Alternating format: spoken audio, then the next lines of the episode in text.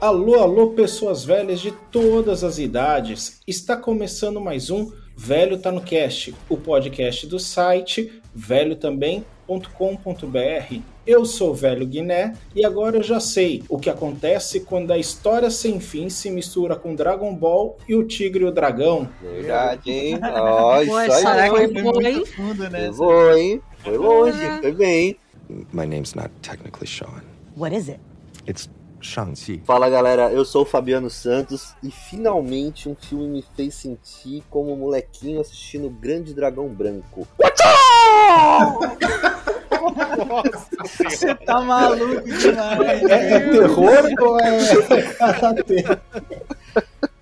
Shang-Chi.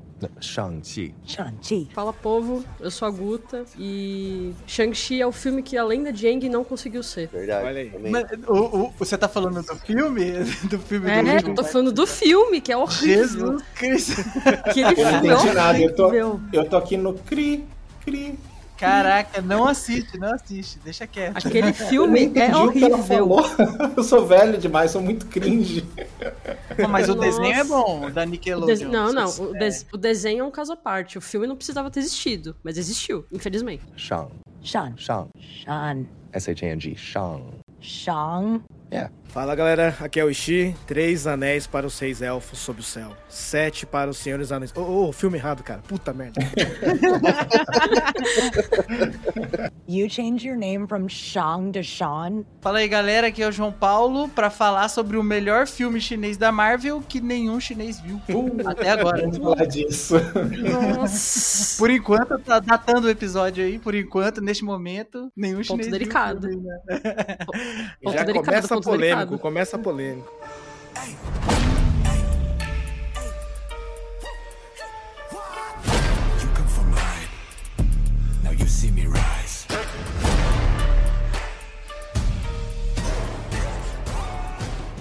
É isso aí, galera. Se você não percebeu, nós vamos falar novamente de filme de herói Marvel. Só que dessa vez é do excelente, spoiler alert, Shang-Chi e a lenda das 10 argo... Ops, 10 anéis. Se você não lembra dele, ele é o famoso herói da revista em quadrinhos Mestre do Kung Fu, que fez muito sucesso no Brasil nos anos 70 e 80. Já adianto que a Disney se baseou nas interações deste herói no programa do Bozo e roubou as ideias daquele programa para as lutas desse filme.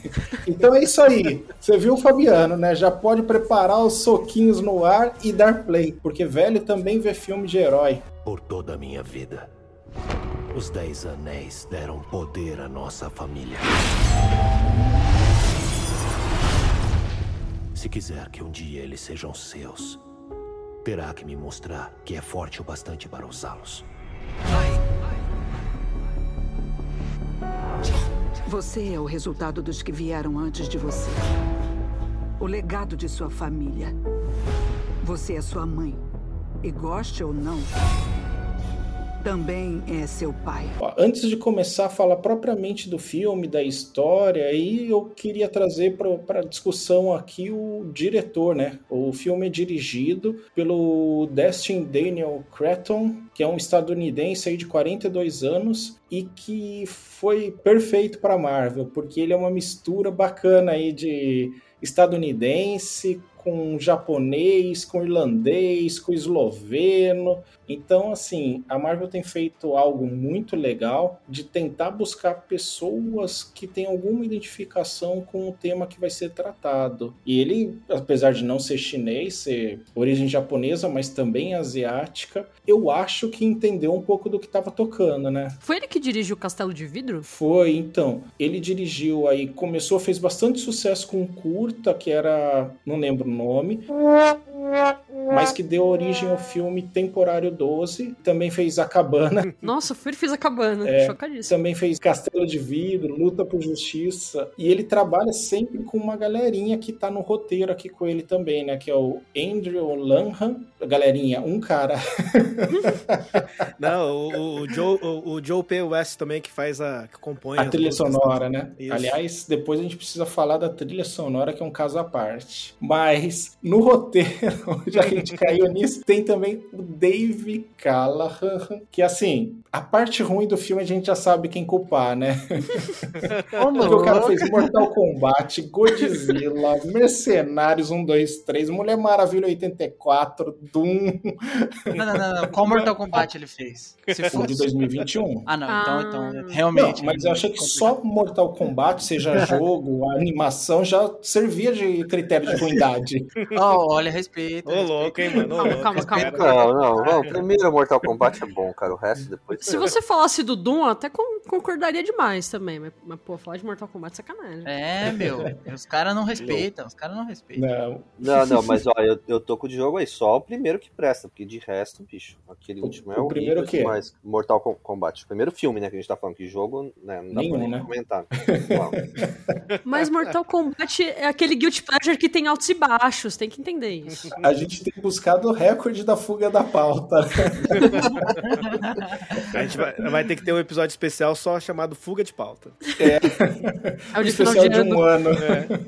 Eu quis falar do diretor porque eu vi o Temporário 12 e eu acho que eu vi o Castelo de Vidro, tá? Eu tenho quase certeza, porque ele tem um amigão dele, que no caso é uma amigona, que carrega em todos os filmes, que é a Brie Larson. E esse programa é recheado de spoiler, nesse também ela faz uma pontinha. É, ela aparece. Cena pós-crédito, mas faz a pontinha dela. E só que assim, se eu lembro bem desses filmes, é tudo muito focado em relações familiares. E Sim. eu acho que ele trouxe isso aqui, né? Traz, traz bem forte, cara. Bom, vamos pra sinopse. Quem quer trazer a sinopse aí? Extraída do app da Disney para TV.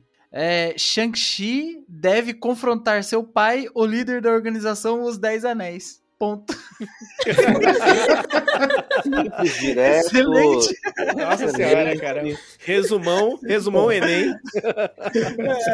Flu. É, o obrigado, jeito Disney. mais fácil é escrever sinopse por esses apps dessa, desses streaming. Nossa senhora, Disney me contrata, velho. Olha. Não, não, mas o velho fez a lição de casa. Tem outra aqui, ó. Ah, do nosso site parceiro que não sabe, adorocinema.com. Vamos lá. Shang-Chi é o filho do líder de uma organização criminosa poderosa. O rapaz foi criado desde criança para ser um guerreiro, mas decidiu abandonar esse caminho e fugiu para viver uma vida pacífica. Porém, tudo isso muda quando ele é atacado por um grupo de assassinos e se vê forçado a enfrentar o seu passado. Esse aqui tá bem mais caprichado. É. A recepção do filme até o momento de gravação desse programa ela é bem estranha, eu vou dizer assim. Porque no Metacritic tem nota 71 dos críticos e 7.3 dos usuários. No IMDb tá bem próximo disso, tá com 7.7. E no Rotten Tomatoes tem 92% dos críticos que gostaram mais do que desgostaram e 98% dos usuários que gostaram mais do que desgostaram. Absurdo esse número, cara. Não, mas esse povo entende alguma coisa, né? Isso aí Pô, os tomateiros estão, estão Não, que isso. satisfeitos. Muito satisfeitos. Estão felizes, estão felizes. E normalmente eles, É. tão, normalmente eles são chatos, né? Por incrível que pareça. É, então, me espantou isso. É, é, é no Rotten Tomatoes que essa galera que quer boicotar apedreja filme, não é? Não é lá? Não é, é É lá lá ou não é no. Metacritic? É, não, não, é no Twitter. É, né? Foi bom você ter falado isso, mas eu não sei se vocês estão ligados. O Simu Liu, que faz o papel do Shang-Chi, ele é o Frodo, tá, Fabiano? Pra você relacionar aí. O cara que vai ganhar a missão de carregar o anel. Ah, tá. Beleza. Ele pediu o papel, se eu não me engano, em 2018 no Twitter. E ele só tinha, tipo, ponta ou papel muito pequeno em séries, assim. Eu nunca tinha visto ele, talvez. Eu se vi, não lembro. E ele pediu no Twitter, viram e foi contratado. Impressionante. Ah, É, deve ter feito um isso? teste, né? Deve ter feito um teste, né? Lógico, né? É, Exatamente. é, Ora aí, ora é. aí.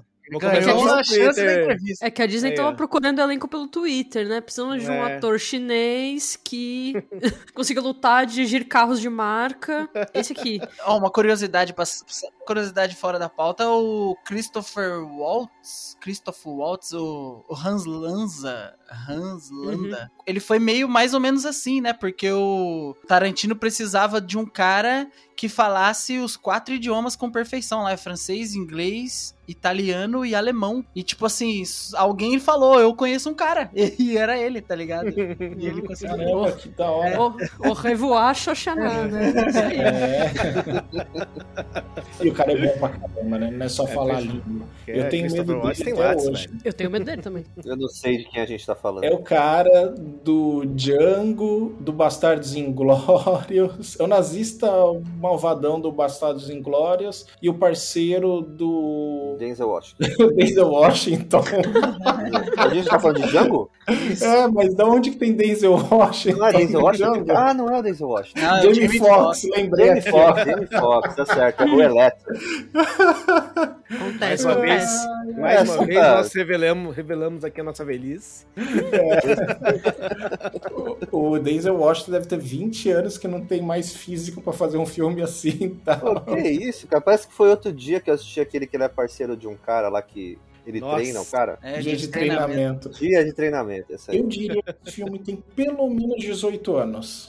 Ah, Dia de treinamento. Mas ó, eu vou, eu vou, vou pedir desculpa aí, porque foi minha culpa o desvio da pauta aí, galera. Foi mal. É, tudo bem. Shang-Chi. 上汽 Shang-Chi. Voltando pra pauta aqui, a gente falou do cara que pediu no Twitter, falava todas as línguas, tinha origem chinesa, e aí o cara dá entrevista, comete um deslize típico de quem não tá inteirado do que tá passando na China, e já começa um movimento de boicote que pegou até o Viúva Negra. Você vê. Esse movimento, é, esse movimento de boicote, ele, ele vem por parte da, da galera chinesa ou é algo assim que tem a mão do governo? Eu não sei, eu tô, tô perguntando. Acho que é a mão do governo, saber, né? né? É, que É. assim, o, acho que tem algumas colocações que ele faz, assim, que ele coloca que deixa, acho que deixou muito, é, não sei se estereotipado ou alguma coisa do gênero, e não passou pelo governo chinês, não, velho. É, eu li que ele reclamou, né, da, da vida que os pais levavam na China antes de migrarem para os Estados Unidos. Foi tipo isso. Aí viram que o atorzinho era, o ator era o cara, e aí travou, né? É, não, parece que ele elogiou também uma bebida aí que era símbolo dos protestos, que a empresa que faz é de Hong Kong, é anti-China. E aí o governo chinês, né, diz que o povo, a gente nunca vai saber, tem pego muito no pé aí de atores que têm a nacionalidade chinesa, mas tem outra nacionalidade e só querem o dinheiro da China, saca? Tipo, por que que não colocaram o protagonista num cara chinês, entre muitas aspas aqui, pra quem tá ouvindo, chinês de verdade, A sabe? chance, de, a chance de ser o governo reclamando é muito grande mais do que o povo. Mas deve ter uma É. pequena porcentagem do povo que também deve achar ruim. O legal é que, sem querer, o filme aborda isso, né? Porque a Kate é um bom exemplo. Ela não é aceita nos Estados Unidos como estadunidense, como todo imigrante por lá. E quando ela vai pra China no filme, ela também não é vista como chinesa, entendeu? Ela é uma descendente de chinês que não tá em nenhum dos lados. E Xi, não sei se o seu pai, né, se eu não me engano, que morou no Japão, diz que isso acontece muito com o japonês também quando vai pra pra lá, né, que é Uhum. brasileiro. Uhum. É, existe bastante preconceito do pessoal, mesmo descendente japonês, que chega lá, cara. Eles são tratados como. ah, em alguns casos, são tratados como pessoas que abandonaram o país, entendeu? É, eu ouvi um cara falando uma vez isso numa, numa conversa no supermercado que eu trabalhava com meu pai. E ele fala que o colega dele do Japão chegou a ouvir coisas tipo assim: Meu, sua família foi embora no momento mais difícil do nosso país. Na época da bomba, na época do, do- da guerra. E agora que a gente tá bem, vocês estão voltando, sabe? Tipo, umas coisas meio pesadas, assim. Eu, eu- eu não Esse sei cara se isso é generalizado. Não sei se é generalizado, mas esse cara falou que que ouviu esse tipo de coisa lá, assim. É, existe um lá. movimento extremista, né? Aquela coisa quase Sim. ultra power nacionalista do- dos japoneses, a tradição toda, né? Mas por Uhum. outro lado, também tem o pessoal que recebe muito bem, né? Então ah, tem sim, sempre lá um é cheio de misto aí, brasileiro, né? É. É, é, é, onde não é cheio brasileiro, né?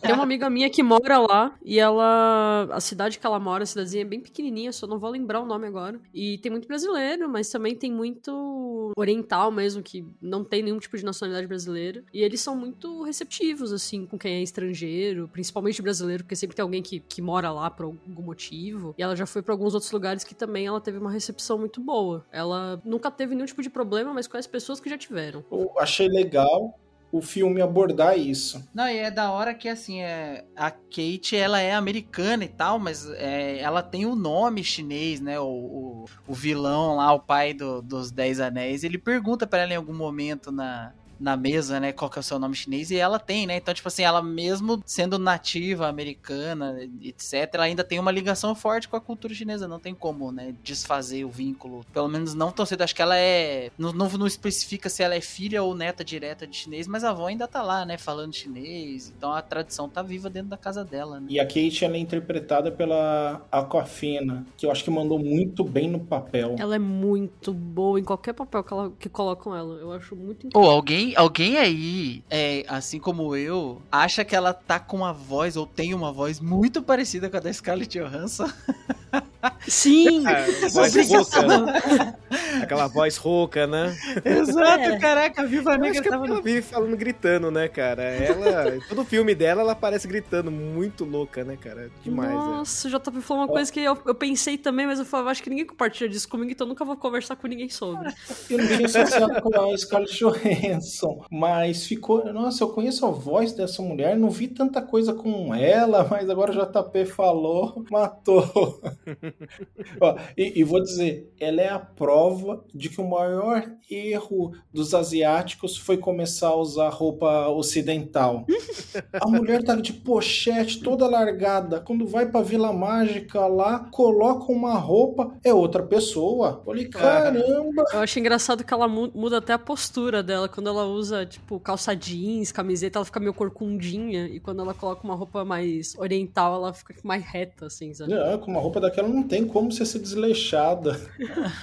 É, às vezes é o papel, eu não sei como a atriz, é, a postura dela no dia a dia, às vezes ela fez essa postura largada por causa do personagem, que é bem, assim, Sim. a, a Kate, ela é bem assim, largada, né, e tal, tipo, aventureira, pilota carro pra caramba, no, no- no começo do filme ela tira onda no ônibus, ou, ou com, com o carro do, que ela tá fazendo valet lá e tal, é, Sim. Aí lá ela já tradicional, né? Tipo, ela, ela assume uma postura mais respeitosa lá em relação ao local. Acho que é mais o estilo dela, né? Naquele filme Podres de Rico, ela meio rica, né? Na, naquela sociedade. Mas as roupas que ela usa são bem espalhafatosas, né, cara? E também no Oito Mulheres e um Segredo também, ela tá... Que ela é a Constance, né? Ela Sim. também usa umas roupinhas bem diferentes da- das outras meninas, né, cara? Até no Jumanji ela usa, ela usa, ela tem uma roupa específica pra usar, né, por conta do personagem dela no jogo. Mas ela Uhum. também anda toda corcundinha, assim, aquela coisa, engraçado. Ah, então deve ser o estilo da pessoa, né? É o estilo da pessoa. Dela. Eu, É. acho, eu acho ela engraçada demais.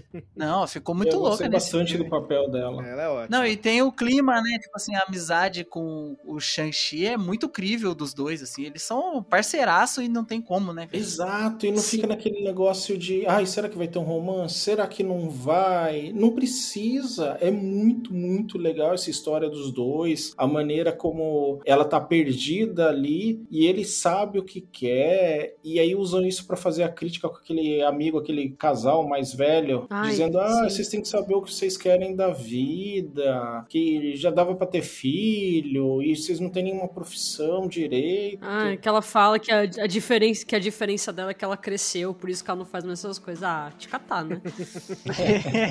Deixa os outros ser felizes, invejoso, né? Povo invejoso. Exato. Porque tem que se lascar aí.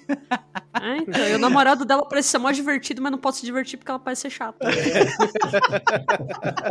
E o pior é que quando casou ela deveria ser legal. O cara foi enganado. Mas assim, ó, apesar de deles terem essa amizade que ficou muito legal e não ter avançado pra romance, pra mim é algo que é crível entre os dois personagens se isso for evoluir pra, romance no futuro, assim, pelo menos eu acho que encaixa, assim. A avó dá uma pista, é, no fim eles terminam bem, assim, abraçadinho de forma carinhosa, obviamente não tinha necessidade nenhuma de, de, de evoluir pra romance, mas é algo, assim, que se acontecer, vai parecer natural, não vai ficar estranho forçado, pelo menos no meu ponto de vista. Eu fiquei com a impressão assim que o, já eram um casal sem precisar ficar mostrando. Não é nem que, ah, se for evoluir ou, ou não. Para mim, os dois já, já são, assim, sabe? Por ter toda essa naturalidade que vocês colocaram já. Então, assim, meu, parece muito aquele casal que tá junto há muito tempo, assim, sabe? Você já não, não Sim. consegue visualizar um sem o outro, assim. É que é legal bem, que eles, legal, ele- eles têm essa construção de amizade bem bonitinha, assim, que eles falam, né, de 10 anos e tudo mais. E eles acabam combinando também, mesmo se eles se tornarem um,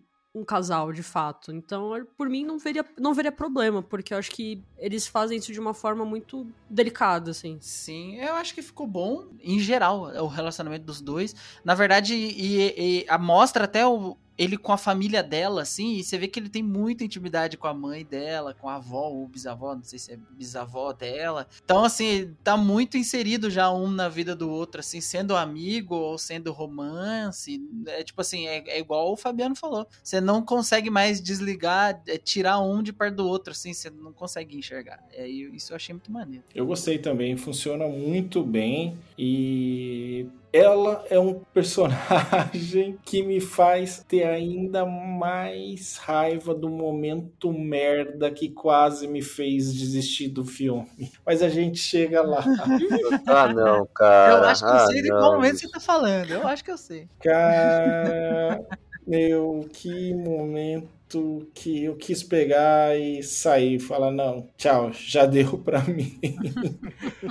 Mas só pra fechar o ponto que a gente começou sobre a recepção do filme, antes de cair aqui na história, tipo, o filme passou dos 400 milhões de dólares e é uma das maiores bilheterias assim, pós, durante, sei lá em que momento a gente tá da pandemia e ainda, óbvio, sem ser exibido na China. Vocês acham, e aqui é a minha pergunta, que com essa polêmica da China, já é a segunda vez que um filme da Marvel na sequência não é exibido por lá. Eu não sei se o Eternos vai ser exibido, né? O Eternos eu acho que. Eu acho que. O Eternos o Eternos não. acho que não. É, então acho que não vai ser exibido também, era a impressão que eu tinha. Será que a Disney vai finalmente, assim, se libertar das amarras que tem que fazer tudo para agradar o mercado chinês e se o resto do mundo gostar, tudo bem. Se não gostar, o mercado americano e o mercado chinês cobrem. Tem dinheiro no meio, né, meu? Tem dinheiro no meio. Então, mas o dinheiro não tá mais vindo. Ah, Exato. mas pra- e Então, mas eles vão se, pra, pelo menos o que eu acho, é que eles vão se adequar pra vir, entendeu? Alguém... Mais ainda? Nossa, Vai- É, vai um membro Vai, do cara, Partido vai. Comunista Chinês aí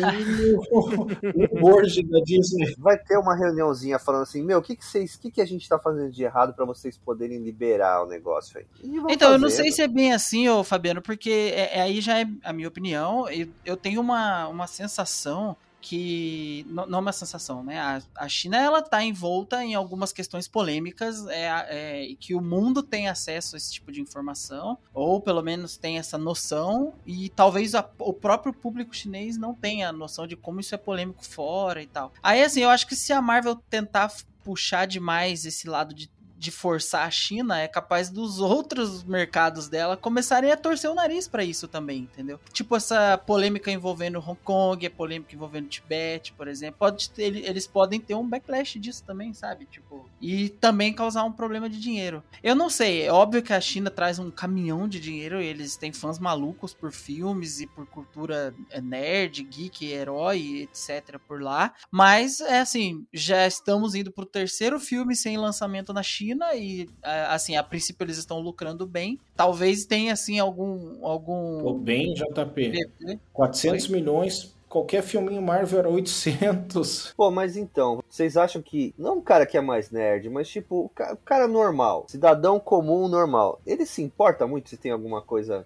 mais que agrade mais a China ou não? Sem contar o público nerd, que aí assim, ah, porque você não fez isso, fez aquilo, o público chato Twitter, sei lá. Ó, vamos pegar esse filme aqui. Putz, é uma pena que os chineses não venham a ver esse filme tão cedo, talvez nunca de maneiras oficiais aí, porque, meu, eu posso estar enganado, mas tem dois dos maiores atores chineses de todos os tempos. E tem talvez a maior atriz chinesa de todos os tempos. Assim, são lendas vivas do, do cinema, ponto. Independente se é cinema chinês, cinema de Hollywood, que quer que seja. Tem toda uma mitologia que, pelo que eu entendi, é de origem chinesa.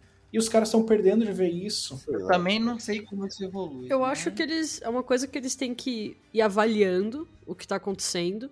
Acho que assim, em questão do, da bilheteria, por exemplo, agora, pode estar ainda baixa, por questão de que tem muitos lugares que estão começando a meio que regredir em questão de funcionamento por conta de pandemia. Então tem pessoas que não. Tem cinemas que realmente não vão funcionar para as pessoas assistirem. Então as pessoas vão esperar chegar na plataforma para realmente ter acesso, né? Como tá sendo agora com as pessoas, muitas pessoas estão fazendo, pelo que eu ando vendo, né? Então, a- o problema com a questão do mercado chinês é que realmente ele é muito ativo dentro do cinema, principalmente nessa questão dos filmes de heróis, mas é, é aquela aquela questão complicada, né? Eternos foi um caso que eles, em alguns lugares, eles tiveram que editar, tirar cena para poder passar naquele país. E puta, é foda, né? Você tem que ficar editando um filme inteiro, várias coisas para conseguir passar no país.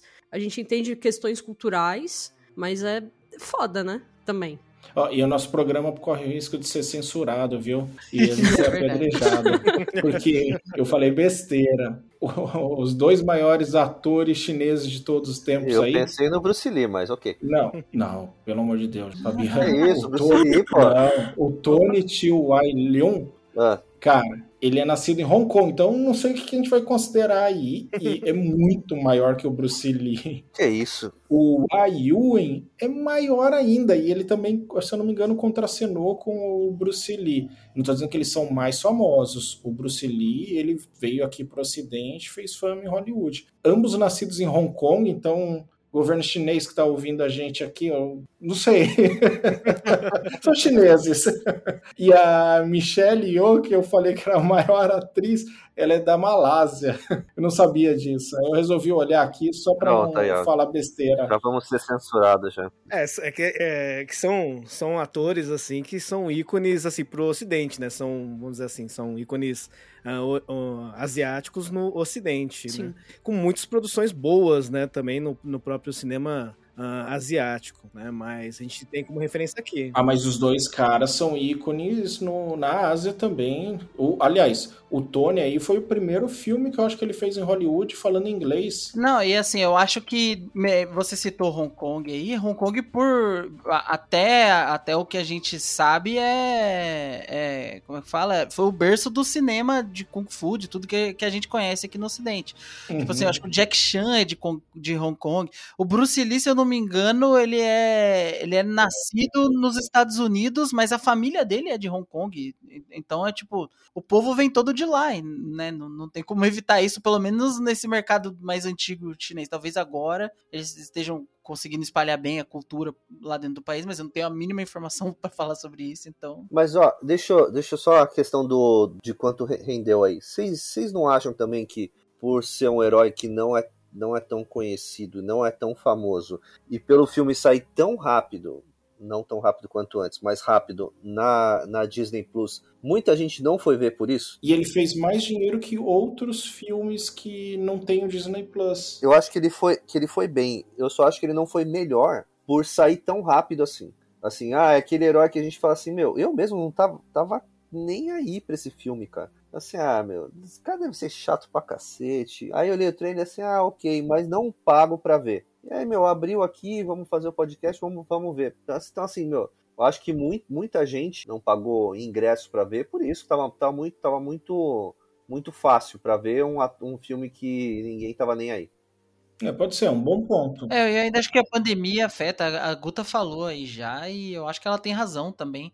Ainda tem muita gente assustada, ainda tem país ralando bastante com pandemia. O Brasil tá num, num cenário de melhora bastante legal aí, mas os Estados Unidos, por exemplo, ainda não tá. Os caras ainda estão ralando com, com, com pandemia, tá tendo nova onda, sabe? Eu acho que o principal fator é a pandemia e o acesso, meu. Eu, eu fui, eu fui assistir o, o filme no cinema e o cinema tava praticamente metade da- das cadeiras disponíveis, né? Então eu imagino assim, mesmo assim com limitação de lugar e tudo mais, 50%, ter faturado 400 milhões é excelente. O Esquadrão, feito. Suic- é, Então, o Esquadrão Suicida, que é desculpa. muito mais recente, é, foi 167 milhões, cara. E olha que o hype tava maior, hein? E olha que o hype tava maior. Mas o Viúva foi uma questão que muita gente tava metendo um, um certo hate no filme por fato do que aconteceu com ela no último filme dos Vingadores. O fato dela morrer, todo mundo ficou tipo, por que, que vai ter um filme dela se ela morreu? Ninguém tava nem aí mais. Por questões de que tinha, já tinham cancelado a data de estreia, depois mudaram, e depois, foi- depois cancelaram de novo por conta da pandemia. Então acho que muita gente meio que tinha desistido um pouco de Viúva Negra, na realidade, por N motivos. Acho que por isso que também não, não teve uma bilheteria tão absurda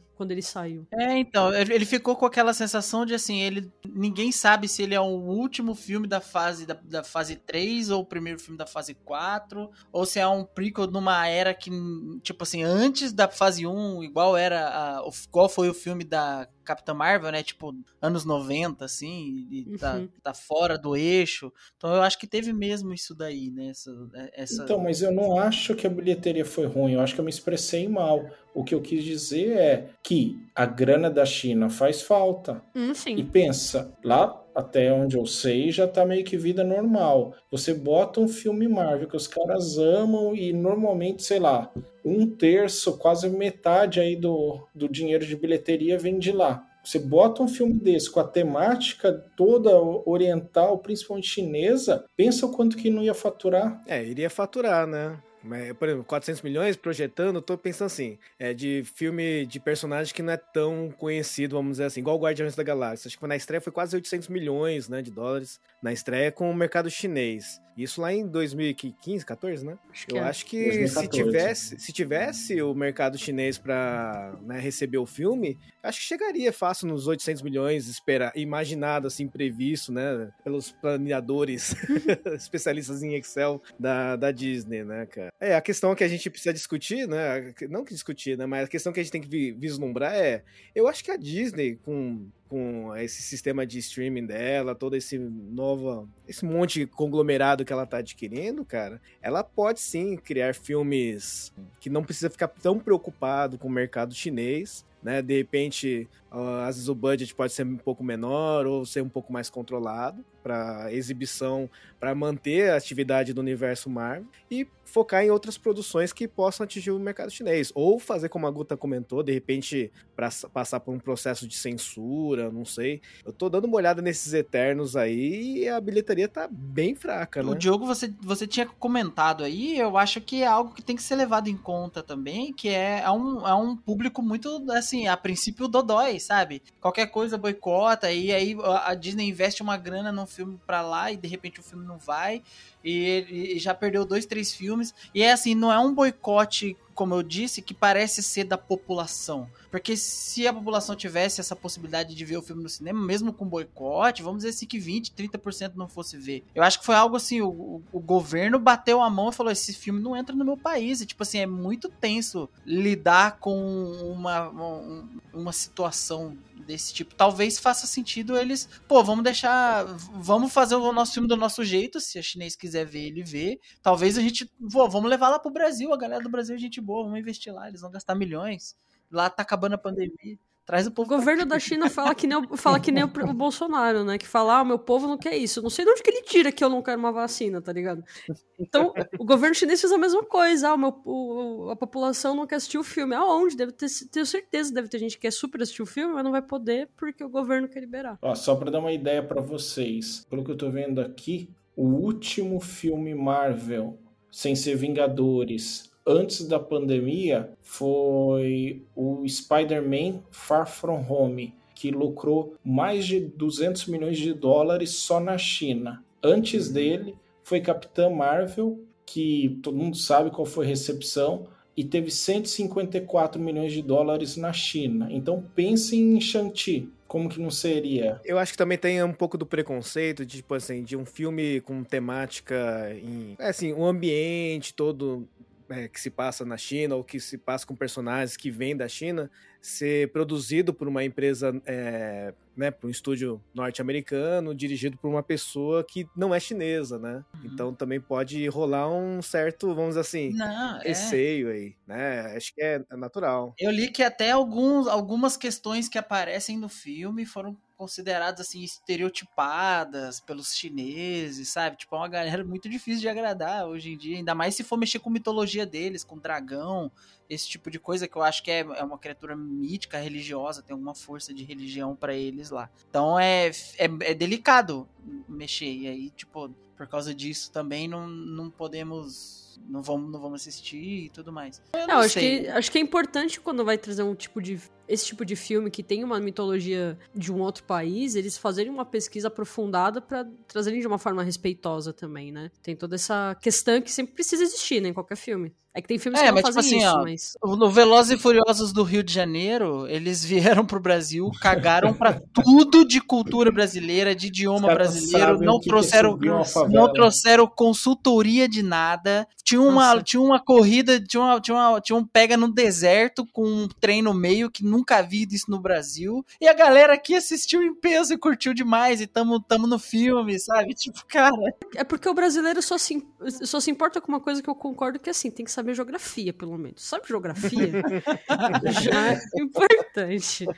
É isso. É, então, então, mas a questão do boicote dá pra entender, por exemplo, com filme Mulan, live action que fizeram, cara. sabe? Nossa, isso Hum. foi quando a Disney aprendeu a lição, assim, espero, e, e por isso trouxe esse diretor. É, né? O, o pessoal, assim, a direção da Nick Caro, beleza, tentou ali, né? Mas é produção Walt Disney, com atores é, ch- chineses, né? Ali da região asiática, muito conhecidos ali, mas que não, não vingou, entendeu? Então eu acho que realmente existe uma, vamos dizer assim, uma preocupação toda com a imagem ah, da China e ela ser cuidada, fazer, ter, ter- fazer questão de ser cuidada por um diretor que já seja renomado ali naquele ambiente, né? Ou uma equipe, né? Uma produtora que seja ali é, conhecida daquele ambiente. Então eles devem ter um cuidado maior quando o assunto deve ser China, cara. E vamos concordar, né? Mulan não tem Mushu, é difícil. Ah, é difícil. Ficou sem Né? Tá falando da vida. minha esposa aí, v- v- vamos mudar a pauta. Então, ó, vou, vou tentar trazer a gente de volta pra pauta aqui num ponto que foi falado. Eu fui ver o filme sem saber nada. Nada. Só aquela sinopse de uma linha do, do aplicativo da Disney. E porque o Ishii falou: não, vamos falar, vamos colocar na pauta. Legal. A gente demorou, passou, saiu do cinema, esperou sair na Disney pra todo mundo ver e beleza. E cara, teve um momento do filme que eu pausei e fui no IMDb ver quem era o diretor. Porque principalmente quando tem a luta do dono dos Dez Anéis ali, o pai do Shang-Chi, com a mãe dele, eu me senti vendo Herói, o Tigre e o Dragão. Que sensacional! Até o terceiro ato. E quando entra a propaganda da BMW, é, o filme para mim era um filme dirigido por um desses diretores chineses que a gente viu um monte de obra e, e, e vibrou. Eu não sei se vocês viram diferença, algum detalhe, alguma coisa que tirou. Não é um chinês dirigindo. As cenas de luta são bonitas demais naquele filme. Eu, pelo menos, achei elas bem bonitas. Eu achei bem boa eh, essa, vamos dizer assim, essa homenagem ao cinema chinês, né, das lutas, né, essa questão do movimento, esse foco no, na- nos braços, nos detalhes dos, eh, das mãos, na- no olhar, assim, no, no combate, entendeu? Eu ia Ficou falar isso, muito, o olhar. É, ficou o muito, olhar é muito louco. quando o pai, de, eh, pai dele, né, enfrenta a mãe dele ali na entrada da, da cidade proibida lá, da Talu, né? Meu, as cores todas, eu parecia que eu tava assistindo o, o Tigre e Dragão, que pra mim é a referência máxima desse filme que chegou até a gente, cara. Mas assim, Né? ó, eu, eu, eu né? só vi essa, esse, esse estilo, pra mim, eu só enxerguei esse estilo nessa luta. E na, no momento que a, a personagem, a tia do Shang-Chi, né, a personagem da Michelle Yeoh, tava ensinando ele a controlar lá, o- a lutar com a, magia ou, ou a energia de Sim. Talô. Porque nas outras lutas que estão o Shang-Chi puro, tipo contra aquele cara do braço de facão, ou contra aquele, aquela galera que foi catar a irmã dele lá na, na- Luta no do ônibus. prédio, no- É, é, a luta do volta a ônibus, Marvel, a né? luta do andaime. Essas lutas eram bem Ali é Jack americanizadas. Chan. mesmo. Exato, exatamente. Ali é Jack Chan. Não Mas, tem a ó, magia. Eu não sei se você reparou. Quando a tia treina ele, uma das coisas que ela faz é o quê? Abrir a mão dele. Que ele tá apanhando dela pra caramba, não evolui. Ela abre a mão dele. Isso pra mim é um sinal de que assim, ó, o jeito que sua mãe venceu seu pai, o jeito que a gente luta aqui é com leveza. E aí a luta deles passa a ser igual a do pai com a mãe, que é uma Isso. dança, cara. Essa, é essa que eles cena. tiraram do, de- do programa do Bozo, quando o Kung Fu dançava lá. Eu não vou dar um exemplo de um herói, mas sim de super-herói!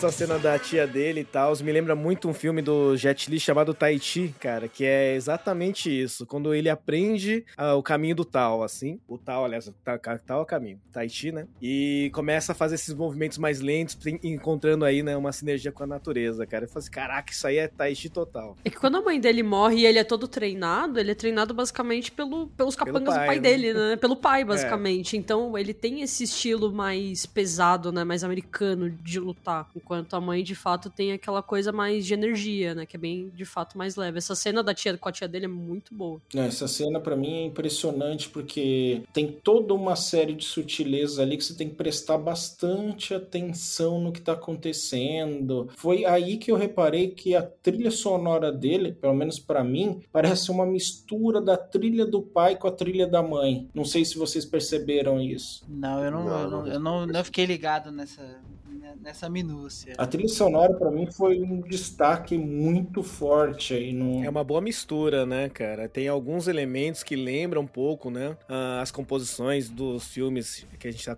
é, que a gente já viu. Lembra tanto do Yo-Yo Ma, mas também com um jeitão já, é, norte-americano de tocar. Uhum, o- Hollywood. é, hollywoodiano de tocar as cenas, né? Então Principalmente quando, principalmente quando você vai parar no karaokê no final de todo, toda a questão da sua As vida. cenas, as cenas de karaokê, as melhores, cara, as melhores. Eu achei toda aquela sequência de abertura, de introdução do pai com os Dez Anéis que ele usa como argola, e é muito, muito legal. E não sei se vocês estão ligados, eu tava vendo uma entrevista do cara que fez as coreografias de luta, que já morreu, é, trabalhou, se eu não me engano, com Jack Chan, e ele falava que a ideia de colocar as argolas era porque tem um estilo de Kung Fu que usa argolas. Eu nunca tinha visto isso, não sei nem se é verdade. Eu Nunca vi vi. a entrevista do cara e aceitei, não tive nem a curiosidade de ir no Google. É utilizado umas argolas com pesos, assim como treinamento, igual tem no tradicional Dragon Ball da vida, né? Uhum. É, mas também é considerado um equipamento de combate, né? Não é tão comum assim pra gente aqui. Não é tipo o sim. lá da China? Não é aquela argola? Mais uma coisa. Cara, mas assim, ó, por falar no, nesse, nesse personagem aí, é- é- eu acho que é Shu Wen-Wu, é, o, o dono dos Dez Anéis, eu achei ele um vilão muito louco, assim. Peguei bem demais com a história dele, o cara que tem a sede de, sabe, de, de conquistar, porque ele é imortal, ele tem o, poder mais absoluto do mundo, que são os Dez Anéis, que são as armas dele e tal. E você crê de verdade que o cara se apaixonou, que ele abandonou os anéis, que ele foi criar uma família feliz com a mulher dele. E você também sente que ele tá, ele tá totalmente, assim, descompensado por ouvir as vozes, sabe? Eu não vi, assim, um personagem que faz umas coisas, assim, tira da bunda, de não tem porquê, ou enlouquece do nada, sabe? Eu achei ele bem condizente com a trama. Eu achei os momentos dele com o Shang-Chi também bem condizentes. E, inclusive, a treta que ele tem com a filha, né? Que é aquela coisa de ignorar o treinamento dela, de relegar ela para um papel inferior, teoria de uma mulher chinesa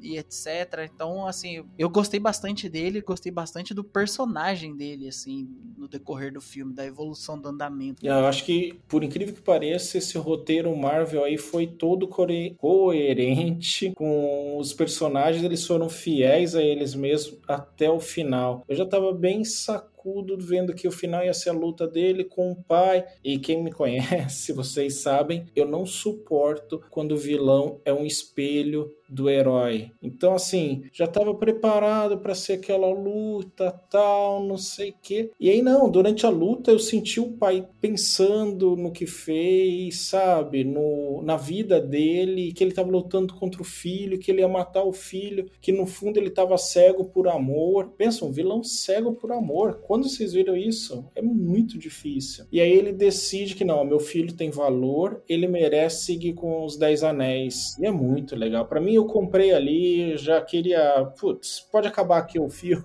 Mas não, depois vem o, o monstrão gigante lá. Que para mim eu tive, não sei vocês, com esse terceiro arco, eu tive bastante dificuldade, porque é tudo escuro, é, muda completamente a pegada do filme. Eu não gostei muito dos efeitos, pra ser bem sincero. Não é, É, os efeitos feio, estavam bem, mas, bem difíceis tipo, também, né? mas assim, melhor que aquele, que aquele mar de. Nossa, Guta, quando eu tava assistindo, eu lembrei de você na hora, cara. Eu assim, acho que agora a Guta gostou do mar, bicho. Ali tá ótimo. É como o Deadpool disse, né, no, no, nos filmes dele, é CGI fighting, tem que ter em todo filme de Marvel aí no final, né, cara? Eu acho que não capricharam tanto no CGI aí para serem fiéis ao original, História Sem Fim, né? Nossa, é, né? É, então, é, É, eu que- também que concordo. eu Eu mais tive, pensava. eu tive algumas questões também com esse final que eu acho que, que destoaram. É assim, a, a história, por exemplo, traz, fala sobre uma, uma, uma invasão sem precedentes daqueles devoradores de alma. Aí sai meia dúzia, meia dúzia não, né? Sai um tanto de morceguinho e só um dos gigantes. Pô, cadê o resto dos gigantes? Eles não estavam batendo na porta maluco querendo sair, assim? Então achei Mas meio. era só um gigante, não era? Não, é porque no, no- na história que a tia deles contam, essas criaturas invadiram o, o mundo deles lá, aquela dimensão inteira. Eram, eram milhares, eram exércitos daquilo. Não um gigante, que é o que saiu pra enfrentar o um dragão que eles têm no fundo do mar. E eu também, assim, ap- apesar de gostar bastante do personagem da Kate, eu acho que ia ser muito mais legal ela tá bereza em alguma coisa usando o carro do que do nada ela, ela treinar 10 flechadas e, e virar mestra do ar. Ah, não, assim. JP. Ela foi Berez usando o carro na propaganda da BMW. Cara, que merda isso. Me desculpa a língua. Pô, teve todo o primeiro arco em Los Angeles, São Francisco, sei lá, alguma cidade lá, que tinha ali a oportunidade de fazer propaganda do carro da BMW. Eu já achei estranho quando ele chega na garagem do pai e o carro tá do lado de uma tomada pra mostrar que ele é elétrico. é Eu falei, verdade. ah, não. Eu nunca vi numa garagem uma bomba de gasolina num carro qualquer. Mas não, tinha que mostrar que é elétrico. Aí eu já saquei que era propaganda. E aí os caras passam, sei lá, 10, 15 minutos dentro de um carro fazendo propaganda dele. Passa na água, passa na terra, acelera, é resistente, cabe às pessoas. Aí mostra os gadgets do carro, Derruba mostra o árvore. painel. Vocês, Cara, vocês viram, vocês depois- viram dublado ou viram legendado? Ah, pelo amor de Deus, sabia? que pergunta, cara. Não, eu vi, eu vi dublado. Ah, Eu sempre vejo filme du- dublado direto, cara. E, não, o cara chegou no na- nível de velhice maior que o meu. Ah, sim. E aí, na hora que ela fala pra- pra ele assim, é, se ele não, não, não conhece fulano, né, que era um grande corredor, dublado, ela fala o Ayrton Senna. É, a legenda também fala Ayrton. Senna, né? É, não, a, A leg- legenda fala? a legenda fala Ayrton Não, mas Senna, du- mas no original ela cita Jeff É. Gordon, que é um piloto da NASCAR. Isso. É. Sim. Dublado, dublado ela fala assim: você, você não conhece o Ayrton, Senna, piloto de Fórmula 1? Em que mundo você tá? Alguma coisa assim. É, em inglês é Jeff Gordon mesmo. É, mas é na, a Mas assim, legenda cara, que eu- isso foi tão merda, tão merda. Seria muito mais legal se eles tivessem uma nave, que nem o dos Vingadores, a gente tá nesse mundo, que eles fossem correndo, uma jornada, que a gente visse aquele mundo. E o pior de tudo, você fica, nossa, que sacrifício deles. Aí, chega na hora da luta final, tem 15 Jeep lá. Os, o- todo mundo é um piloto tão bom quanto ela, né? Tipo, conseguiu passar igual. Os Ah, caras é. são treinados, os caras são treinados. É, treinados. É, Exato. tinha aula de luta e de pilotar Jeep. E a BMW, É. desculpa, Ah, corre, os- faz tanta firula É, que o Jeepão lá, Rico, 15 por hora, ex- chegou. RH é exigente, cara. RH é exigente. É, é, é, assim, a- a- a- o, o Shang-Chi. Já não vamos ter mais patrocínio da BMW, é foda. Não, eu não vou nem comprar a BMW por ter estragado meu filminho. Mas assim, eu não gostei da, da parte do arco porque eu achei não crível a- o avanço da proficiência dela, porque o Shang-Chi treina desde criança, a irmã dele se treinou sozinha, né, desde criança, aí ela dá 10 tiros com arco e de repente ser a salvadora da pátria lá no final, eu achei que ficou meio... Eu acho que poderia Matando, ser irmã. matando o Cuchulo com uma, uma flecha. Não, eu acho que podia ser irmã numa boa. Quando ela já tava com o Scorpion incorporado ali, pô. Exato. Acho que, podia, podia- acho que podia ser um detalhezinho, tipo assim, ela dá uma flechada, ela vai errada e a irmã taca o Get Over Here, assim, com, e dá uma Sim. acertada na trajetória da flecha. Acho que dava arrumado isso aí, bonito. É. Seria bom, seria bom. É, e aí ela arrumou um propósito pra vida, né, agora. Aliás, a irmã dela tem todo um arco muito legal, né? O arco da irmã é muito bom, assim. Vocês não gostaram? Não, eu achei muito bom, inclusive como ela terminou, né? Tem um pós-crédito dela aí que eu achei muito louco, assim, na real. Sim. É, ela toda fodônica ali, cara. Ela já é mais empolgada, né? Que ela, ela cita pra, pra Kate: Meu pai não, não me deixou chegar perto do império dele, eu montei o meu. E aí ela, pô, É. briga de, de, e de- mesmo. de aposta de briga de rua. Caraca, dá, dá pra ver que ela é mais empolgadinha. Ela tem uma mente mais, mais voada que. Sim, a- aquele, aquele clube que ela abre é muito nossa, cara. Os momentos família também são bem legais. Porque o pai manda uma carta pra, com o endereço da irmã. Aí eu já fiquei assim: ah, pronto. Como que o cara tinha o endereço, mas dependia dele ir lá pra descobrir onde ela tava? Não, ele fala no jantar, que é bem legal. Eu sei de vocês o tempo todo, 10, 10 anos aí pra um, 6 anos pra outro, 4 anos, sei lá, não lembro quanto pra outro, pra vocês viverem a vida, ver o que vocês querem. Só que agora tá na hora de vocês voltarem pro ninho. Achei isso muito, muito bem feito, muito legal. O roteiro é amarradinho. Tem a BMW aí que precisava pagar a conta, a arqueira, mas de resto, eu não Sim. vejo problema no roteiro, assim, me surpreendeu a qualidade para um produto Marvel. Eu saí assim, nossa, espantado. É, não é todo dia que a gente vai ver o Wong num clube de luta lutando, né, cara? Ou cantando karaokê, é né? muito louco. Karaokê. É excelente, né, cara? Aquele cara que ele tava, que ele tava lutando parecia aquele inimigo do Hulk, não é? O Abom- Abominação? Como é que é? É. Ah, tá bem diferente. Abominável, né? É, o Abominável ele é cinzão, pelo menos no filme, né? Esse daí é tipo um peixe gigante lá, sei lá. Uma coisa meio escamosa. Peixão. É. É, o pessoal, o pessoal tá falando, né? Tem a teoria de que é, né? Mas não sei, né? Não, não se sabe exatamente. Pois é, e aí o Hulk aparece também na cena pós-crédito. O o Hulk não, o Dr. Bruce Banner, né? Destransformado e no, no- no Vingadores ele tava full transformado 100% do tempo. Ele- E hipster. Exato, ele voltou O atrás. braço quebrado ainda, o braço zoado ainda, né, do estalo. Então, e aí fica, aí fica, Sim. fica essa dúvida também, o que, que vai acontecer com, o- com o Hulk, né? Porque o Hulk de um braço só, eu não sei, parece que o personagem foi realmente ferido. Ah, mas a gente tem a She-Hulk, né? Pode, É, vamos pode ver tomar o lugar. Ah, é verdade. é Bom, mas, mas parece que o braço que o braço dele tava ainda machucado, mas melhor já, né? Ah, me pareceu definitivo, assim.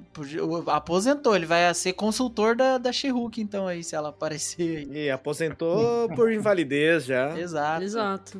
Vai ser considerado da She-Hulk e tá tentando até agora conseguir o número da Capitã Marvel pra passar pra galera que ele não tem. É, Ai, velho. que telefone é esse que vai até os confins do universo? Não, e aí, Eu é, quero, né? ser- no- eu quero um sinal desse, Não, velho. a Brie Larson tem que estar no filme do cara, deixa ela lá. Aí vai ser a propaganda de telefone. É, aliás, eu só conheço esse diretor por conta da Brie Larson. Eu vi um filme dela, não lembro, Quarto de Jack. E eu fiquei tão empolgado, falei, não, tem que ver todos os filmes dela, que essa mulher manda muito bem de eu sair caçando. E ela fez vários com ele. Você pode assistir Scott Pilgrim, é um bom filme que tem ela lá cantando. É um bom filme. Pois eu vi, Anjos da Lei, o primeiro, da hora também. vi também. Nada. vi todos esses. Shang-Chi, 上汽 Shang-Chi. E a homenagem ao Velocidade Máxima, curtiram? Velocidade Máxima com a luta do Homem-Aranha no metrô. É totalmente excelente, cara. Um mashup muito bom, velho.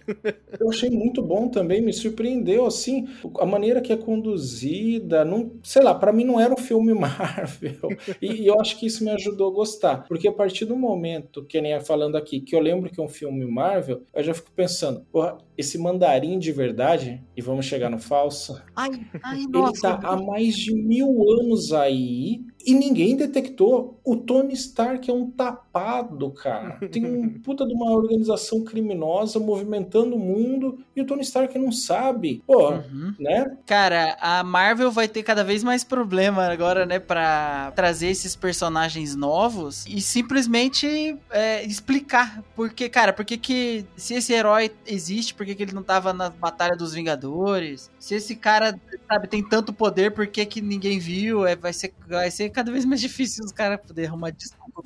E vamos lá, falar da porcaria, na minha visão, decisão de vir mais uma vez pedir desculpa pelo mandarim. Faz alguns anos, um terrorista da América queria, tipo um monstro, para deixar o país de joelhos.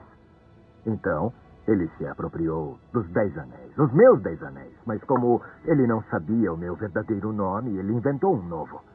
Sabe que nome ele escolheu? O Mandarim. O monstro que ele criou é um prato feito com frango. E funcionou. A América ficou aterrorizada.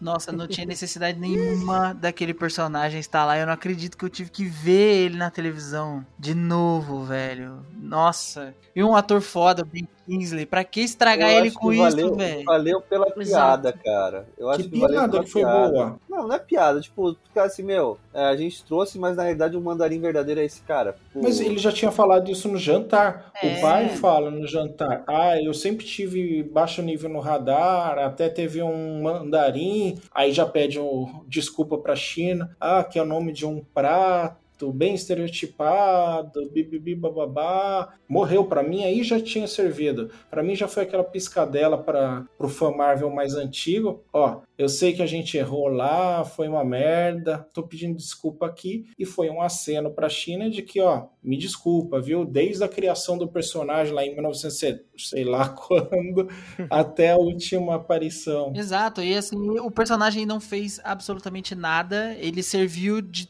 sei lá, in- inventaram um subplot de que ele sabia traduzir o que aquele cachorro sem cabeça sabe falar. E assim, não precisava, cara. Nossa, tudo que você não quer, ou pelo menos eu não queria, era ver de novo a principal causa da desgraça que foi o Homem de Ferro 3 na tela, assim, sabe? Muito Ai, zoada a presença dele. Cachorro sem cabeça foi foda, calma. Aquele bicho, mano, era muito estranho, tipo uma bunda. É, a Disney tem que soltar de vez em quando uns bichinhos desses pra vender pelúcia, né, cara? Mas será que vai vender? Pô, aquela vende, coisa é feia velho, demais, velho. Eu acho, eu acho que Vende, vende.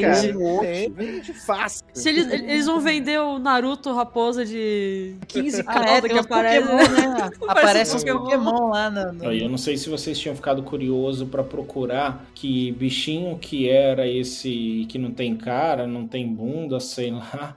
Ele é um, não sei como falar, Hundun, tá? Ele é um bicho que existe na mitologia chinesa. Como escreve isso? Um H-U-N-D-U-N, que é tipo caos primordial o significado dele. E realmente é um bicho bem caótico. fato, né? Tem todo um significado por trás. Então, assim, os caras capricharam pra agradar o público que não vai ver o filme. Uma E pena. Pensa que mais maneiro se, sei lá, quando eles estão presos ali, a tia dele manda voz ali, mostra o caminho, eles vão andando, porque filme nenhum respeita a distância. Os caras caminham 200 quilômetros aí em três dias, 50 quilômetros em uma hora caminhando. E a gente fosse vendo mais disso, vendo esse mundo, sabe? Parecia um- uma vila cenográfica da, do Projac. Tipo, tem essa rua aqui com essas três cabanas e tudo tem que acontecer aqui. Eu não sei, eu não, essa parte me desagradou no filme. Não, e assim, do nada, ele- é, a, a vila é pequena e aí, tipo assim, a, a tia dele apresenta como se, ela, se a- aquela vila faz parte de um planeta gigante com uma cidade super tecnológica. Mas sim, tudo se resolve naquela vilazinha. Por algum motivo, eles que treinam a vida inteira e têm poderes místicos e sei o que lá, eles são rendidos pela meia dúzia de bandido que veio nos outros carros, assim. Eu fiquei meio, cara, como? Tem como? Eles sabem mexer com as armas Me pareceu muito corrido esse final de filme. é, tipo assim, eles mexem com umas armas de escama de dragão, sei lá das quantas, domina o vento. O maluco veio com um- uma faca no braço e rendeu meia dúzia. Parou, matou Ah, três. esse- Caraca. Esse cara aí pra mim. Putz, puta plot armor. A gente tava falando sobre ainda, né? Por conta daquela cena que eu te mandei que eles pensaram em usar e acabaram não usando, tipo, dela. dele meio que morrendo, né? E desistiram dessa cena, assim. Nossa, por quê, né? E aquela cena que não tava nem pronta ainda, então você vê toda a tela verde, todo o paninho verde no braço dele pra fazer o efeito da faca, muito bom. Mas ia ser uma cena, assim, horrível, porque o personagem já é meio horrível, né? É, então, eu achei que, por exemplo, como ele apareceu, né, e eu, eu imaginei que ele ia ser, tipo assim, o concorrente da Kate. Tipo assim, ele vai ser meio que a luta dela no final. Ela vai de algum jeito ter que lidar com ele. Porque aquele mascarado, sabe? Aquele treinador mascarado que vivia espancando o Shang-Chi, pra mim ia ficar pra irmã dele e o Shang-Chi lida com o pai. Aí ia ser meio assim, tá ligado? Mas por algum motivo o cara ficou do bem. No fim, todos os, todos os, os vilões dos carros ficam do bem. Vamos ajudar, porque senão ele vai morrer aqui. Esses bichos são esquisitos. Ele se transformou no Dante pra destruir os demoninhos que saem do buraco. E daí eles têm que derrubar o Cuchulo que também sai depois, tá ligado? Mano, é isso. Parecia que eu tava jogando Devil May Cry. Shang-Chi. Shang-Chi. Agora, Ishi, deixa eu fazer uma pergunta pra você. Pra quem nos escuta, sabe que você é de origem asiática, japonês. Como que você se sente vendo? Tipo, porque a gente tem escutado tanto sobre representatividade e, pô, apareceu um herói Marvel asiático com tanto destaque. A gente falou da bilheteria aí, mesmo sem a China, um montante alto de grana. Ah, cara, assim, é, questão de representatividade, cara, eu acho que é bacana aparecer cada vez mais é, personagens aí, principalmente personagens interpretados por atores que pertencem à nacionalidade, né? é, fica aí o recado pra Ghost in the Shell, desgraça. né? Ah, mas, ah, não sei, cara, essa questão estereotipada. Shang-Chi tem, uma, é, baseado nos quadrinhos, tem uma história muito problemática, né, cara, na Marvel, né? Tanto é que elas foram se reinventando o tempo todo, né? Desde o Fu Manchu, que era o mandarim e tudo mais. Mas eu, assim, eu fico feliz um filme como esse, né? Trazendo personagens asiáticos, alguns costumes asiáticos, né? Principalmente da cultura chinesa. Assim, eu, sou, eu sei que eu sou japonês, mas também gosto muito do cinema ah, chinês. Então, por exemplo, as, as- todas essas cenas aí que me fizeram lembrar do, de grandes filmes como O Herói, é, Tigre Dragão, O Clã das Adagas Voadoras, que são filmes que eram que foram bem bacanas, né? Uma produção hollywoodiana, né? Mas fala aí, ô, ô gente- o cara, o cara perguntar pra você que é descendente de japonês, se você se sente representado pelo chinês, é a mesma coisa que perguntar pra mim se eu tô feliz de ter argentino no filme da Marvel, não é? Pois é, né, cara? Olha só. Eu tive todo cuidado na formulação da pergunta, entendeu? Eu deixei Mas bem aqui, claro. Você tá feliz da Amazônia? Tá na Argentina agora? Mas Ah, como aí. curiosidade, no filme dos Eternos, tem um personagem que historicamente nos quadrinhos, ele tem uma, ele é envolto na cultura japonesa, mas que foi convertido em indiano, o Kingo. O Kingo ele era um samurai, né? No herói é um samurai japonês e virou um indiano ator de Bollywood no filme dos Eternos. Nossa, é verdade. Aí o It deve ficar bolado. Aí aí fica preocupado, cara. É, assim, eu falei disso porque eu tenho lido bastante e eu vejo, assim, pessoas de origem asiática comentando isso, que é muito legal de ver e de se sentir representado, ainda que tenha essa diferença, que nem eu falei, o Ishi é descendente japonês, então por isso que eu fiquei curioso, fiz a pergunta aí. Shang-Chi. Shang-Chi. Podemos ir para as considerações finais e notas? Vamos. Bora. Bora lá? Começando por você, JP. Quais são as considerações finais e nota? Cara, eu gostei bastante desse filme, acho que ficou evidente pelo andamento do cast. É, não esperava nada, realmente, porque era mais um herói desconhecido, mas, sabe, tipo, cara, eu não sei se vai ser tão legal quanto Guardiões da Galáxia, eu acabei perdendo a estreia no cinema, eu assisti agora no Disney Plus. Pra mim foi uma surpresa muito boa e eu me arrependi bastante de não ter ido ver na tela gigante, cara. É, a galera, eu acho que meio. Isso, o Eternos também tá sofrendo com isso. Tem muito também daquilo de. Como a, a Marvel tá tendo que reiniciar a fase, né? Ela tá iniciando um novo plot que vai se construir. Então a gente ainda tá naqueles primeiros passos de uma nova história, de um novo arco, que acaba sendo um pouco meio lento. Vai apresentar personagens, vai, vai desenvolver toda uma história. O vilão do, do arco principal tal ainda não apareceu. Então, assim, o Thanos ele apareceu num. num, num, num- como é que fala? Num, pós-crédito do Vingadores, que já era o quinto ou sexto filme do, da Marvel. A gente teve que aguentar Thor 1, Homem de Ferro 2, uns filmes horríveis até ter, até ter o Vingadores top. Então, eu acho que é a galera tem que ter um pouco mais de paciência, porque aquele, aquela energia dos Vingadores ainda vai levar um tempinho pra voltar. Mas eu acho que, cara, o Shang-Chi entregou 100%. Sei lá, desse novo universo que eles querem entre- en- entregar, né? Que é, é bem mais participativo, tem tudo quanto é tipo de cultura. Agora, no filme dos Eternos, isso fica evidente o, o quanto tem culturas diferentes participando. O roteiro tá muito legal, as lutas estão muito legais. Eu gostei muito dos personagens, eu gostei muito da, da química entre o Shang-Chi e a Kate. Eu gostei muito da química do pai dele com todos os personagens da família, mãe e filhos. É, eu achei. fi- Ficou um vilão muito da hora. E a Marvel geralmente é meio fraca com vilão, mas eu, eu acho que esse encaixou. Deu até dó dele ter morrido, né? Porque a, a- vilão bom né, é legal não desperdiçar tanto assim. E tem, tem os probleminhas, né? Como eu citei no, final, eu não gostei muito da, da luta em fin- final em geral. Eu acho que a- aquela aparição do exército foi meio, foi meio a moda caralha. É, a virada deles pra do bem também foi meio a moda caralha. É, eu acho que a Kate, a- é, como eu falei, a questão do arco também não encaixou.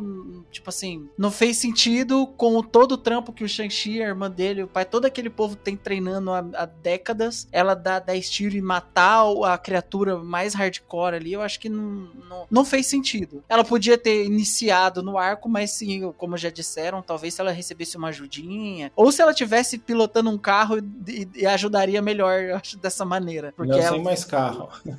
Usa dragão de rampa e. Pra mim, o retrospecto é extremamente positivo. Tirando esses probleminhas, eu corto meio ponto, deixo 4,5 bengalas, porque pra mim foi espetacular, gente. Excelente nota. E JP, você falou que queria ter visto no cinema. Esse filme aí foi o primeiro que eu vi da Disney Plus que tem a opção de ver no padrão IMAX. Pelo menos em casa que ficou bem maneiro, o som tá Maneiro. muito caprichado, sabe? É, até religuei aqui o home theater, que por causa do Kaito eu tirei todas as caixas, tirei tudo, né? mas estava sozinho, religuei pra ver e valeu a pena, viu? Uma experiência muito boa mesmo em casa. Pô, legal, da hora. Fabiano, Opa, vamos lá. Puta, eu fui surpreendido assim, de um lado muito bom. Eu não esperava nada desse filme, nada. Pra mim era mais um daqueles filmes meh. É que você. Ah, vamos ver só pra não ficar por fora da história. Mas, meu, as cenas de luta são sensacionais, assim. Eu curto muito esse filme. Não sou, nossa, eu entendedor de filme de, de Kung, Kung Fu, assim, mas putz, os poucos que eu vi, eu gosto, gostei demais, assim, gosto, gosto muito. E, meu, esse acho que pra mim é um dos, um dos melhores, assim. As cenas de luta são bem, bem bacanas. Que o Diogo falou, aquela parte meio Jack, Jack Chan, assim, também foi bem, bem legal. Daquela luta nos, nos andaimes. Puta, achei show, show de bola. A beleza toda da luta do pai com a mãe dele, eles, eles trocando olhares, aquela, aquele jogo de, de câmera, aquela dança. Meu, muito louco. Achei muito louco. O meio do filme dá uma. dá um soninho. o meio do filme? É, o meio. O meio, me- é, o meio do filme me deu, deu sono. Aquela parte que ele volta pro pai ali. Aquilo ali me deu, me deu sono. Eu me envolvi tanto. Não, não fiquei medo. Acho que é porque eu tava esperando mais daquele, daquilo lá. A irmã dele lutando com aquele negócio que eu não sei o nome, cara. Que é uma faca, um punhal. Scorpion. um- Isso, cara. Aquilo é muito da hora, cara. Puta, que arma louca, cara. Achei muito legal, muito bacana. Bom, enfim, resumindo, gostei pra caramba. É, acho que todo, todo mundo devia, devia ver, assim. É meio dif- diferentão aí dos outros, dos outros filmes, né? Da Marvel. Acho que o final foi muito, muito grandioso pra ele, assim. Não sei se eu não consegui ver esse po- poder todo dele pra poder lutar com um bicho daquele tamanho, mas, enfim, gostei. 4,5. 4,5 bengalinhas aí Ó, também. Minha Nossa Excelente. Senhora, ó, que isso, hein, cara? Que Milagre, Meu milagre, Deus, milagre. Que, que isso? Vocês, vocês falam de mim, mas eu sou o que dou as melhores notas. Só que eu tô você não tá programas. eu tô ficando com Varela fama. já te deu um recado. Não, não, eu tô ficando com fama aí errado. Eu vou emendar no JP e no Fabiano aqui para já trazer minhas considerações finais e nota. Como todos que falaram antes de mim, também foi uma surpresa. Eu não lembrava do Shang-Chi, eu devo ter visto algumas, uma ou outra revistinha quando eu era bem criança, assim, que meu pai tinha a revista do Tex Cowboy e tinha uma ou outra revista perdida de, desse mestre do Kung Fu em casa. Então foi aí basicamente que eu conheci e na dancinha do Bozo. o Ishii deu ideia pra pauta, eu achei, ah, vai morrer, vai morrer, vai morrer, mas a galera empolgou, foi bem legal, todo mundo aqui participa das decisões. E aí quando saiu no Disney Plus, eu vi e até mandei para vocês que eu já vi de novo, deixei rolando porque é um filme muito bonito. Já falaram da cena da luta da mãe, eu acho a trilha sonora impecável, assim, putz, é uma trilha que eu vou ouvir vou reconhecer que é desse filme e vai me trazer a sensação boa do filme. As cores até o final, toda a direção de fotografia, que agora tem outro nome, é muito bonita, muito bem feita. Tem um ponto que assim me quase fez parar de ver o filme, que emenda um ponto no ruim no outro, que é a volta do mandarim fake e a emenda com aquela propaganda ridícula lá, assim, inaceitável da BMW, mas ainda fico uhum. feliz que eu tenha continuado vendo o filme, porque valeu muito a pena, gosto do final. Eu vi muita gente criticando o terceiro arco, que deveria ser só a luta com o pai, ele matar o pai, se resolver. Não, eu achei muito melhor o pai vendo o valor do filho, vendo que tá errado, Pô, só o Frodo resistiu à voz do anel, entendeu? Tem que ser um hobbit para isso.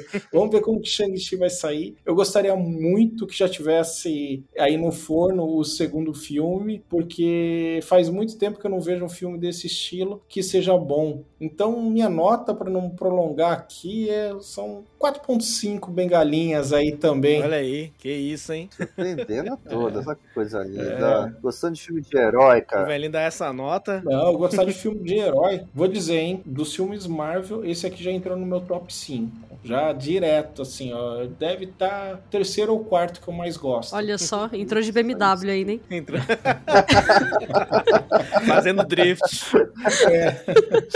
BMW pichada pelo personagem mais escroto do filme. Mas, Guta, aproveitando que você tá aí, diz pra gente suas considerações finais e quantas bengalinhas. Putz, eu gostei do filme. Eu, acho, eu não sei se eu cheguei a ser a, a primeira a assistir de, de vocês no, no dia, assim, quando saiu, mas eu fiquei bem feliz com o filme. Eu tava animado pra assistir no cinema, mas pela situação não era possível. Então foi uma espera até que boa, e realmente uma coisa que eu concordo com o JP, eu fico triste de não ter conseguido assistir no cinema, porque eu acho que algumas coisas ficariam muito melhores ali do que assistindo na TV de casa. Eu gosto dos efeitos, não todos, tem alguns que eu fico meio tipo, ah, ficou tão legal, mas eu acredito que talvez no cinema realmente ficasse melhor também. Uh, eu gosto de todo, toda a montagem, todo o desenvolvimento dos personagens e, e, como eles querem seguir com essa nova era da Marvel, trazendo ele e as cenas pós-crédito também que já embalam para explicar um pouco o que, que a gente pode esperar também. E isso junto com os Eternos e vai vindo, né? Então que realmente as pessoas têm que ter um pouco mais de, acho que paciência para entender que são personagens novos que estão vindo e eles precisam explicar quem é ele e, e, o, e o que, que ele vai trazer junto para essa nova era da, da Marvel, né? Eu acho que as pessoas têm que dar uma, uma chancezinha bacana para ele, é legal, ele é divertido, tem umas cenas muito boas, ele, é, ele tem um colorido bacana, o elenco é muito bom, que foi o que me deixou mais feliz na realidade. Bem falado, que elenco bom. Puta, que elenco maravilhoso, eu fiquei, fiquei felizíssima com aquele elenco. O, o, o, o mais fraco faz... é o Shang-Chi. É, então, ele, ele eu não conhecia, então realmente ele foi uma,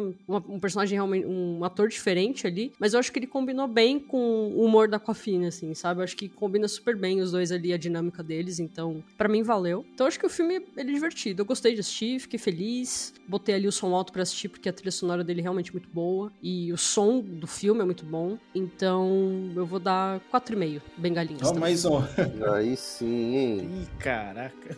Você, Ixi. Ixi, vamos lá. Vamos, vamos, vamos pensar. Caraca, depois exposto tudo, eu, né? Todo mundo já deu essas colocações. Minhas colocações são muito parecidas. Eu gosto de como tá arrumando, assim, embora tenha essa bagunça gigantesca pra Marvel tentar explicar pra gente nos próximos filmes, né? Mas eu gosto como as coisas estão caminhando para que o Doutor Estranho seja o novo líder, vamos dizer assim, o novo chefe, né? Tanto é que tem uma deixa nesse filme que é o Dweller in the Darkness, né? Que é um inimigo aí do Doutor Estranho, que aparece nesse filme. Eu, eu, gostei bastante, assim, da trilha sonora desse filme. Gostei das referências referências que ele traz do cinema chinês, né? As cenas de batalha, o improviso no combate, aquelas cenas em slow motion, que na slow motion é um movimento lento para com o vento, né? As cores todas são muito boas, né? A escolha da paleta de cores, né? A atuação é muito bacana, meu, que é, elenco e grande elenco. e grande elenco. A Aquafina é muito divertida, né, cara? O, o Tony Chiu é muito bom também. Todos os personagens ali entraram de cabeça nos personagens. Todos, aliás, todos os atores entraram de cabeça nos seus personagens e atuaram de forma magistral ali para entregar um filme bastante bacana. Talvez tenha, como o JP colocou, né, algumas pequenas falhas ali que o intervalo de tempo não ajuda a justificar, né? Também num filme relativamente curto, né, ou que pelo menos pareceu curto devido a tanta diversão que tive assistindo esse filme. Então, diante de tudo isso aí, o filme aí vai ficar com 4.8 bengalinhas, cara. Aí, Ó, aí, aí. Generoso. aí sim. Uma curiosidade final, acho que o Fabiano que perguntou da arma, a arma da Xuxa Ling chama É uma dardo kunai. e corda. Não, é dardo e corda, não é uma kunai. Não É... é o Kunai concorda? Não, é, é, é dardo, não é uma kunai, é um, não é uma faquinha, né? É um dardo mesmo. E aí o uso é semelhante ao martelo meteoro, que é a arma da Gogo Yubari lá da, da- do Kill Bill. Só que ela, ao invés do dardo, ela põe uma, uma, uma bola com espinho na ponta. Hum, é isso. verdade. Uma coisa que o Ish falou, que só pra não, não tomar muito tempo, mas eu fiquei pensando agora quando ele disse, que eu tava pensando faz um tempo já, que com esse foco agora que eles estão dando no Doutor Estranho, eles já podem começar a introduzir os Illuminates também, né? Que seria bem legal. É, acho que é uma tendência, né? Acho que é um caminho que eles estão. Acho que é o caminho que eles vão seguir eles estão, mesmo. estão seguindo aí, né? Provavelmente- Eu alguns vão que- ter que ser substituídos, tipo, o Homem de Ferro, que é um dos que faz parte do grupo, mas até aí nada. Tudo isso pode ser feito. Nada Sim, que o sim. multiverso não resolva. Cara, isso é o que mais me assusta. Mas, É, mas eu fico calminho que o Doutor Estranho, o ator é ótimo e o personagem é muito bom também. Bem Sim. melhor que Tony Stark. Não cuspindo no prato que a gente comeu aí. Ô, louco. Mas a evolução tem que acontecer, né? Tem, então, tem porque que eles. Porque eles têm todo esse caminho, né? Eles já têm o Doutor Estranho, eles já vão trazer de volta os X-Men e o Quarteto Fantástico, então eles têm todo um trajeto aí que dá certo. É isso aí, galera. E um abraço. Abraço.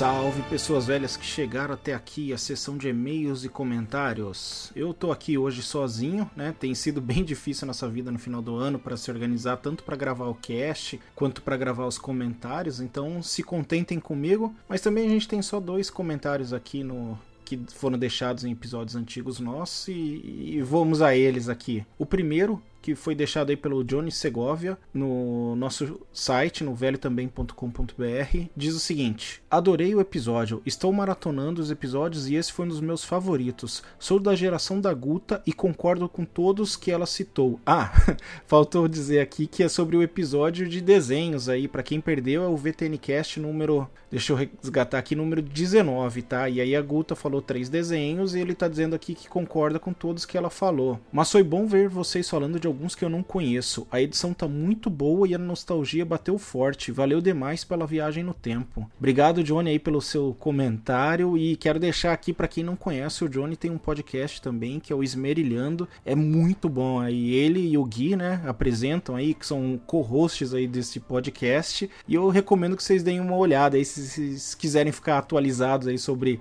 os temas da semana, no Saideira e outros casts que eles têm aí que vão esmerilhando diversos temas. Bem, bem legal, fica a recomendação aí e fico aguardando o convite pro nosso collab aí pra, pra gente compartilhar aí um e falar no podcast do outro, Johnny. Seguindo aqui tem um comentário do Felipe Domiciano que deixou no nosso Instagram sobre o episódio dos nossos jogos prediletos do Super Nintendo. Para quem perdeu, é o VTNcast número 10 aí, 010 deixou aqui assim o seguinte: escutei ontem esse programa, muito bom mesmo.